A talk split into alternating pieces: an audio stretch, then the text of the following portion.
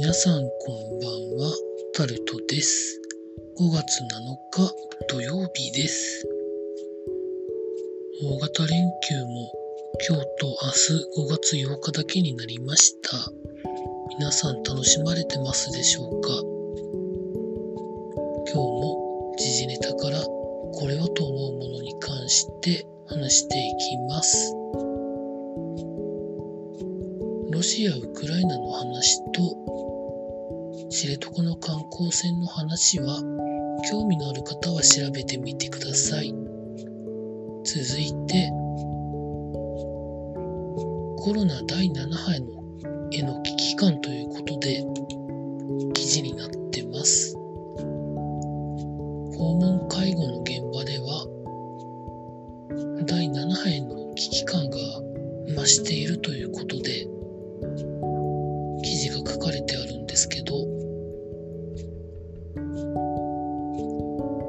今日5月7日の時点で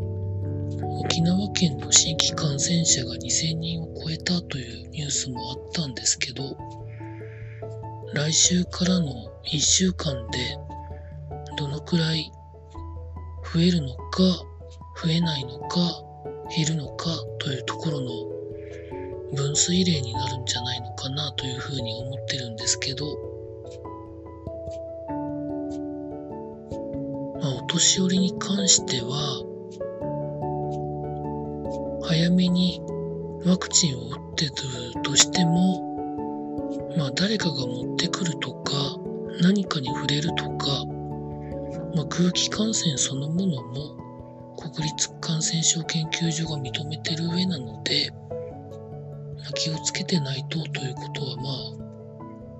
ああるんじゃないんでしょうかね。基本的な感染対策はずっと変わらないんですけど、まあ、どうなっていくことやらというふうな感じで思っております。続いて、いわゆる体育座りが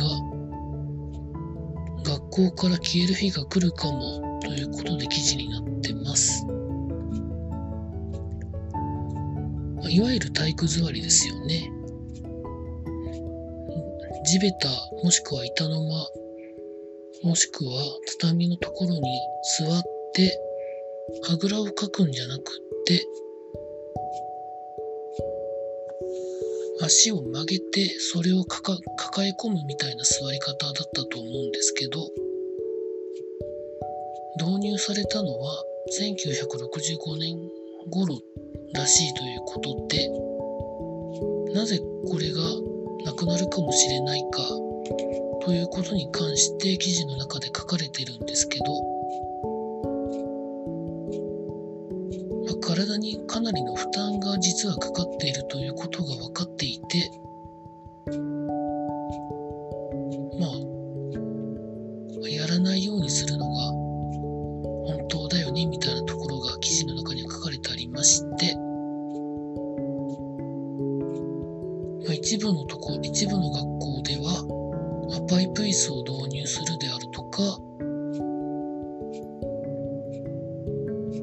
体育座りをやめて、まあ、他の座り方にしてるとかですね。まあ様々なことがまあ書かれてあるわけですけど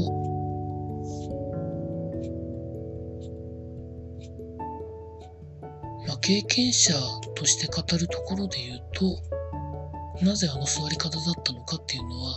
ずっと疑問に思ってましたんでね、どうなっていくことやらというところですね。続いて、経済のところに行きますと、ホンダの中国での販売がコロナ絡みで36%減ということが記事になってました。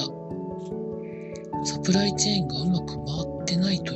うこと中国のゼロコロナ戦略の影響を、まあ、大きく受けているということなんでしょうかね。続いて、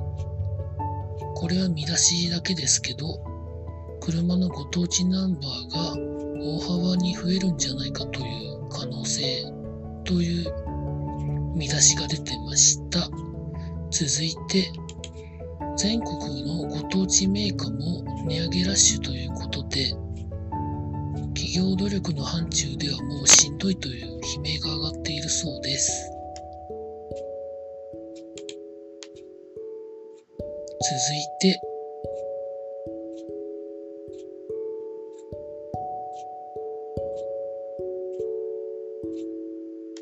スポーツのところに行きますと、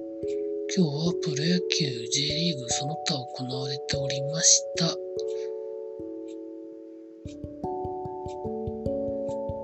プロ野球ではヤクルトの村上選手が2試合連続で満塁ホームランを打つですとか西武の源田選手が負傷したために登録抹消になっているですとか、ングランドプレミアリーグのチェルシー、まあ、ロシア系のアブラモビッチさんがオーナーでやられてますけど、買収に合意をと発表したというニュースが出てたりとかですね。まあ、そんなニュースがいろいろと出ておりました。以上そんなところでございました。大型連休最終日ですけど、家で休んで週明けからの労働に備えたいと思います。以上タルトでございました。